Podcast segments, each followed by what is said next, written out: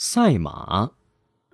齐国大将田忌常以赛马取乐，有时压下千金赌注，但他的马不如齐威王和宗室公子的马，所以输的次数很多。他每次输掉重金回到府中，总是唉声叹气，闷闷不乐。一天，田忌赛马又输了，他把自己的不快告诉了门客孙膑。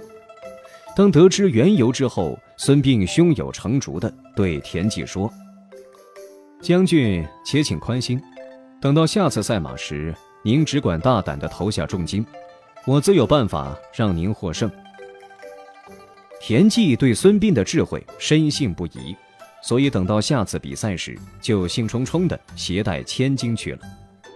那时的跑马比赛跟现在的不同，不是人直接骑在马上。而是人坐在车里，驾马驰骋，胜负全要凭马的足力。到了赛马的这一天，孙膑经过观察，发现参加角逐的马匹，尽管足力相去不远，但仍可区分成上、中、下三等。于是他就给田忌面授机宜，要他采取牺牲局部以换取全局胜利的策略。具体说，就是让田忌。先用下等马对齐王的上等马，再用上等马对齐王的中等马，最后用中等马对齐王的下等马。第一场比赛开始了，只见齐王的马如箭离弦，遥遥领先，而田忌的马明显不是他的对手。这一场比赛，田忌理所当然的输了。齐威王在看台上捏着胡须，沾沾自喜，心想。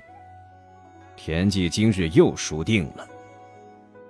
第二场比赛，田忌用的是上等马，而齐王的马虽然也是一匹骏马，但还是敌不过田忌的马。